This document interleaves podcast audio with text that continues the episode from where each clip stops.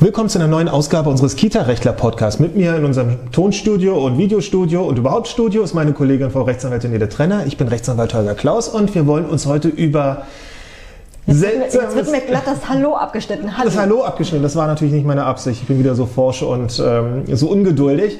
Wir wollen uns heute über Spielzeug in der Kita unterhalten, was mehr machen kann als nur Freude und Spielen und überhaupt äh, sondern das auch noch irgendwelche technischen tollen Funktionen hat, die, und wir haben es in einem vorigen äh, Podcast schon mal vor einem halben Jahr beleuchtet, die womöglich mithören. Wir hatten vor einem halben Jahr eine Puppe als Gesprächsthema gehabt, die das gesprochene Wort der Kinder per, per Soundschnipselchen WLAN nach Hause zum Hersteller überträgt ähm, um dann dem Kind durch die Puppe irgendwelche schlauen Antworten geben zu lassen, aber wo man sich eben und vor allem, wo wir uns ähm, so ein bisschen Sorgen gemacht haben, naja, was wird dann da alles an Daten gesammelt und was vertraut dem das Kind denn der Puppe? spät in der Nacht dann alles so an und ähm, ist das dann wirklich geeignet, dass ein Puppenhersteller erfährt, dass womöglich Mama und Papa ganz böse mit einem waren und die Sorgen und die Ängste und alles und war natürlich, was den Datenschutz angeht, diesbezüglich rechtschaffend empört. Oder? Äh, empört, ja, äh, durchaus empört, ja, ich sowieso immer, ähm, aber... Äh, ich weniger? ich bin dafür auch schmerzbefreiter. Wir haben uns einfach die Frage gestellt, ja kann das so richtig sein? Äh, müsste man da irgendwie was am Bewusstsein äh, der Eltern ändern, damit die äh, überhaupt auf die Idee kommen, dass da was passiert? Warum gibt die Puppe schlaue Antworten? Natürlich, weil sie das erstmal irgendwie von zu Hause ähm, lernen muss und um es lernen zu können, braucht sie die Antworten der Kinder. Ähm, und das ist, glaube ich, in dem Bewusstsein der Eltern überhaupt nicht vorhanden gewesen, dieser, dieser Weg, mhm. äh, sondern es war einfach nur, Mensch, ist ja super, die Puppe mhm. gibt Antworten. Mhm. Ich muss nicht mit dem Kind reden, ich weiß es nicht, nein, aber mhm. äh, solche, solche Sachen. Ja, also wir haben jeweils darauf hingewiesen, dass das natürlich eine etwas bedenkliche Entwicklung ist, wenn jetzt schon die Sounddateien der Kinder, und es ist nicht ganz vergleichbar, als wenn man seine Kinder mit, mit Amazon und ähm, ähm, ähm Alexa reden lässt oder mit Siri. Das ist ein kleiner Unterschied, ob die Kinder sagen, ähm, spiele jetzt irgendwie Musik von Bibi Blocksberg ab oder ob sie eben auch ihre Sorgen und Ängste dieser einen geliebten Puppe anvertrauen und das Ganze irgendwo letztendlich kommerziell ausgenutzt und ausgewertet wird. Da haben wir also gesagt, dass das ähm, eine sehr seltsame Entwicklung ist und vor allem, dass sie auch ähm, naja, irgendwann dazu führt, dass solche Puppen in die Kita mitgebracht werden und dass dann eben auch die Stimmen von anderen Kindern drauf sind, wo man ja womöglich als Träger eine Verpflichtung hat, genau so etwas zu unterbinden, aber auch ähm, die Stimmen der Erzieher drauf sind und womöglich auch irgendwelche Spielsituationen in der Einrichtung. So, jetzt ist das Ganze nochmal getoppt worden, muss ich ganz ehrlich sagen. Denn ja. hat sich alles nochmal. Es ist, es ist aber alles das, was man sich hier oder alles das, was man sich ausmalen kann, wird irgendwann auch eintreten. Das ist immer so. Also können wir auch hier ganz frank und frei spekulieren in dem Wissen, oh, in einem halben Jahr, in einem Dreivierteljahr wird das Thema eben noch mehr für uns in unserem Arbeitsalltag als Anwälte relevant werden, aber dann garantiert auch für sehr viele Erzieher und für Mamas und Papas und eigentlich auch für Leitungen, die ja versuchen müssen, das Ganze zu steuern. Jedenfalls gibt es neuerdings, oder gab es, zumindest wird es immer noch geben, schätze ich mal, gibt es eine, eine Uhr, eine Kinderuhr. Und diese Kinderuhr hat die Besonderheit, dass sich Mama und Papa nicht nur mit dem Kind gegebenenfalls unterhalten können, nein, sie können auch heimlich mithören. Es hat eine Babyphone-Funktion, genau. Eine Babyphone-Funktion, das, das genau. Das heißt, man kann mal ebenso, wenn man meint, äh, wo ist unser Kind gerade, ans, ans Telefon geht's nicht oder ich weiß nicht was, jetzt äh, schalte ich mich mal auf und höre mal zu, wie die Umgebung sich anhört. Ähm, Klar entspringt dem Sicherheitsgedanken, mhm. äh, um Himmels Willen, wir müssen jederzeit wissen können, wo unser Kind ist. Ähm, kann man insofern durchaus so ein bisschen nachvollziehen, aber ähm, es führt halt zu mehreren Folgen. Folgen, auf jeden Fall. Ähm, Jetzt ist das die erste Generation solcher Uhren. Ich nehme an, dass solche, solche Gerätschaften immer mehr Verbreitung finden. Wir erzählen gleich, wie es mit dieser Uhr jetzt bestellt ist, wie sich das jetzt in der, in der nächsten Zeit alles oder wie sich das vor kurzem erst entwickelt hat. Aber die neueste Alexa-Funktion bietet ja auch so etwas, so einen sogenannten Drop-in, dass man sozusagen von außen mit seinem Telefon sich auf das Heimnetzwerk, auf Alexa raufschalten kann und dann ist man sofort drin. Es macht zwar tüt, tüt, tüt, aber dann ist man sofort im Gespräch drin und der, der sein Alexa-Gerät zu Hause hat, kann, wenn er es einmal gestattet hat, eben auch nicht mehr verhindern. Das ist zwar sehr praktisch, wenn das Kind alleine zu Hause ist, wenn man einfach so, jetzt will ich mit dir reden, ignoriere mich nicht mehr. Dann kann man also wirklich äh, oder auch für ältere Leute mag das sehr interessant sein, wenn man dann einfach als besorgter Sohn oder besorgte Tochter einfach wissen will, ist da zu Hause noch alles in Ordnung? Hören die nun nicht das Klingeln? Dass man halt direkt das, äh, in das Gespräch sich oder sich direkt in den Raum reinschalten kann. Aber wenn Alexa sowas schon hat, dann wird es sicherlich auch nach und nach als ähm, ganz selbstverständlich ähm, ähm, von großen Teilen der Bevölkerung empfunden werden, dass die Kinder dann womöglich auch solche Gerätschaften mit sich rumtragen, dass es halt kombiniert ist mit einer Uhr, mit, einer, mit einem Medaillon, mit irgendwas, was die Kinder aber, eben am Körper dann tragen. Aber es gibt halt einen großen Unterschied zwischen diesen beiden Sachen. Das eine ist, äh, ich möchte meinen geschützten Raum zu Hause möglicherweise damit ähm, überwachen. Babyfone an sich sind ja auch erlaubt. Natürlich mhm. darf ich im, im Kinderzimmer mhm. ähm, mhm. ein Babyfon aufstellen, um zu hören, ob mein Kind noch normal atmet, ob es schreit. Mhm. Okay, das Schreien dürfte ich auch so hören, aber äh, ob es irgendwie, ähm, vielleicht ja, je nachdem wie groß die Villa ist. Ne? Ähm, ähm es muss nicht immer die Villa sein.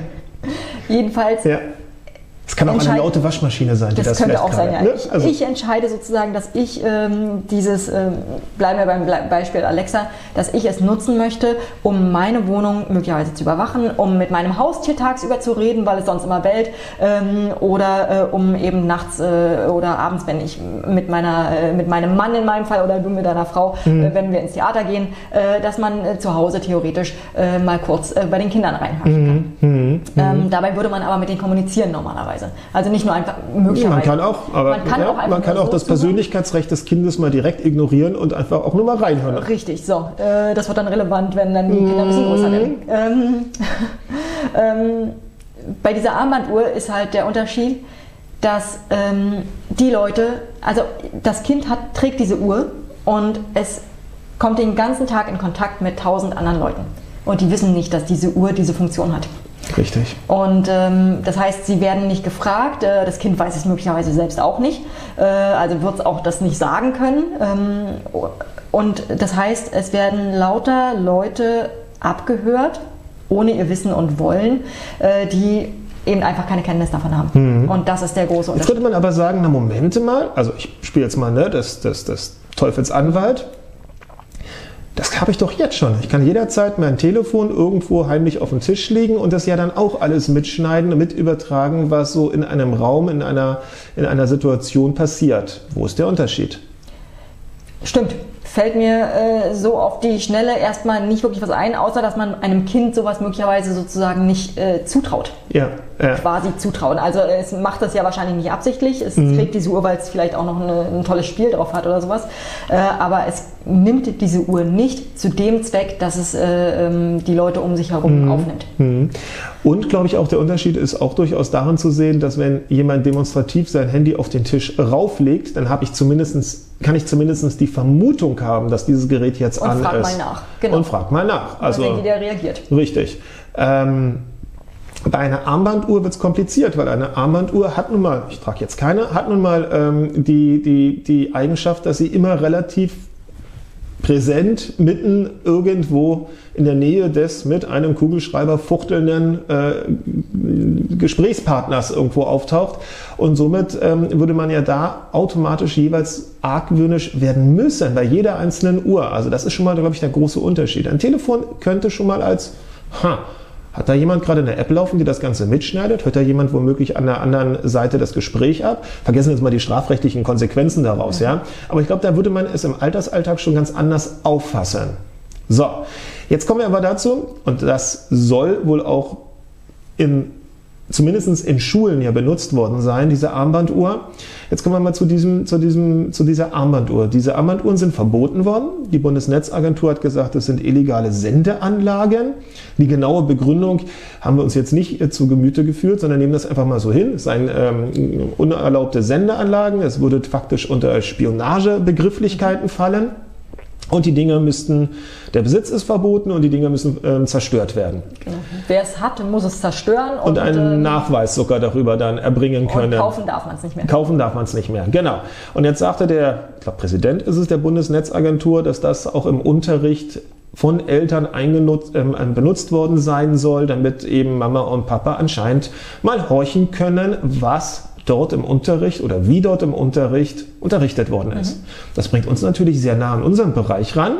Naja, wenn Mama und Papa schon viele anscheinend, sonst würde das nicht so ein Thema sein, dass wir den Schulunterricht mal zweckentfremdet haben, dann, dann können wir Geld drauf setzen, dann können wir Geld drauf setzen, dass es auch im Kita-Alltag schon vorgekommen ist und das bringt uns zu der Idee, oder was heißt zu der Idee, zu der, zu der Schlussfolgerung, es wird weder das erste Mal der Fall gewesen sein, dass Eltern versucht haben, heimlich mitzulauschen.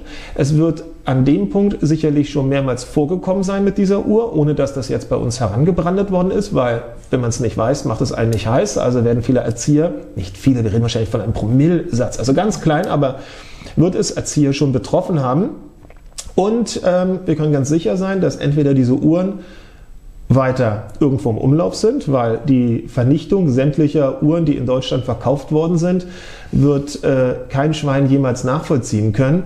Und vor allem jetzt, nachdem das so eine Pressewirksamkeit bekommen hat, bin ich mir ganz sicher, bin ich mir aber sowas von sicher, dass, dass die, Nachfrage, die Nachfrage erst recht losgeht mhm. und vor allem, dass sich, selbst wenn es dieses Produkt von diesem einem, einem Hersteller jetzt nicht mehr über legale Wege in Deutschland zu erwerben ist, wobei jeder von uns weiß, ein Klick im Internet entfernt ist man auf einer anderen Webseite, ähm, und dann kriegt man es halt trotzdem, dass es aber zumindest auch entweder jetzt aktuell oder in näherer Zukunft ähm, andere Produkte geben wird, die genau auf diesen Zug aufspringen. Das ist so. Sonst, also, also funktioniert die Marktwirtschaft, wo, ein, wo eine Nachfrage ist, wird es ein Angebot geben. Und das bringt uns dazu, müssen sich das Kita-Erzieher gefallen lassen? Nein. Warum nicht? Was können sie dagegen machen? Weil das ist ja immer, was ist das für eine Uhr? Mama und Papa, warum habt ihr diese Uhr? Ey, das ist seine Lieblingsuhr. Das ist seine Lieblingsuhr, die mag er, die hat die Oma geschenkt und wir würden niemals euch abhören. Das sind ja dann die Argumente. Und jetzt müssen Erzieher sagen, die Uhr bleibt draußen oder das Kind bleibt draußen. Mit welchen Argumenten? Was können wir denen da, den Eltern an die Hand geben?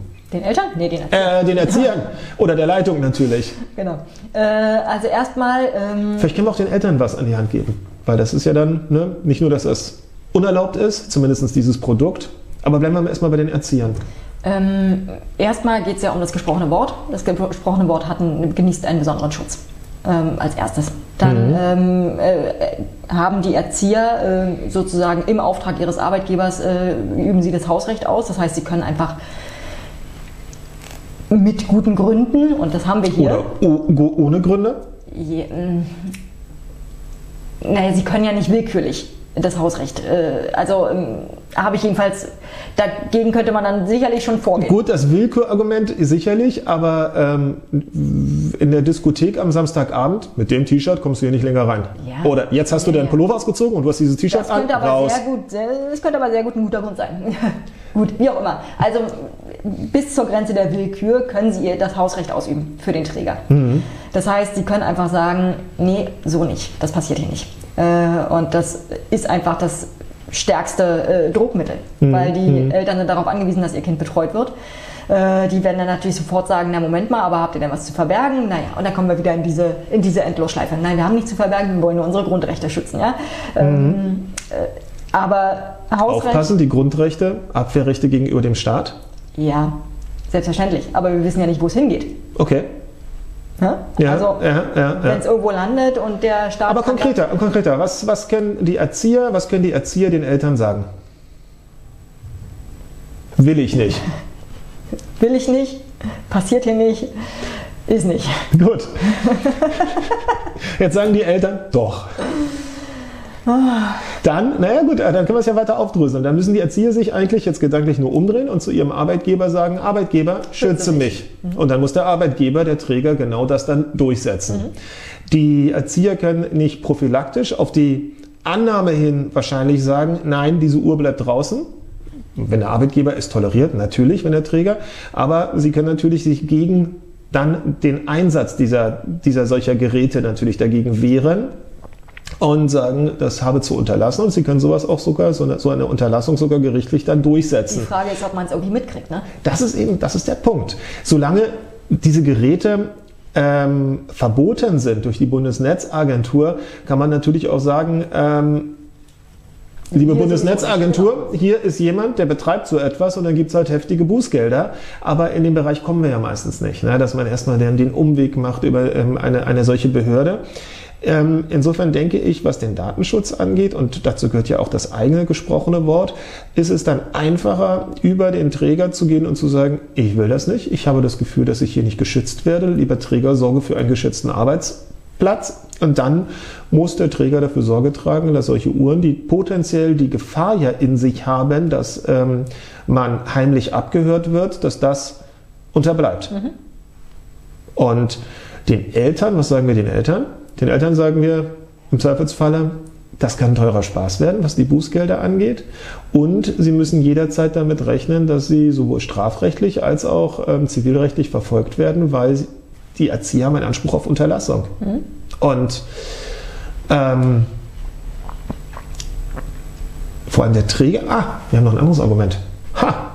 Die Erzieher, die Erzieher werden sogar den Schutz durchsetzen können, weil, ich habe das eingangs, glaube ich, gesagt, sie sind ja zum Schutz auch des gesprochenen Wortes der anderen Kinder, nicht nur ihrer mhm. eigenen verpflichtet. Deshalb, sie werden gar nicht lange fackeln müssen, sondern werden sagen müssen, das hat potenziell die Möglichkeit, nach Hause zu telefonieren, mhm. selbst wenn du Mama, Papa gar nicht rein telefonieren kannst. Unterstellen wir mal, dass das dann die nächste Generation der Geräte sind, aber die Kinder jederzeit auf die Taste drücken können und wo auch immer hin mhm. etwas verschicken können.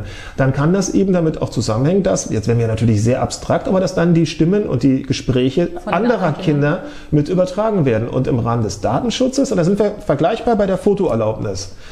Was darf an Fotos gemacht werden, was dann irgendwo innerhalb der Einrichtung archiviert wird oder was dann auf irgendwelchen Medien, Blatt Papier, Ich-Buch, Portfolio oder E-Mail oder Webseite oder sonstiges dann irgendwie transportiert wird. Und dann ist das gesprochene Wort, dieses kleine, diese kleine MP3-File, dieses kleine, vergleichbar mit einem Foto. Es sind beides digitale Schnipselchen und dann wird man sagen, nein, so wie ich es nicht zulassen kann, dass jetzt ein Vater im Rahmen der Eingewöhnung fröhlich Fotos von anderen Kindern macht, so genauso wenig kann ich es zulassen, dass irgendein Gerät ähm, die gesprochenen Worte eines anderen Kindes einfach herausschickt.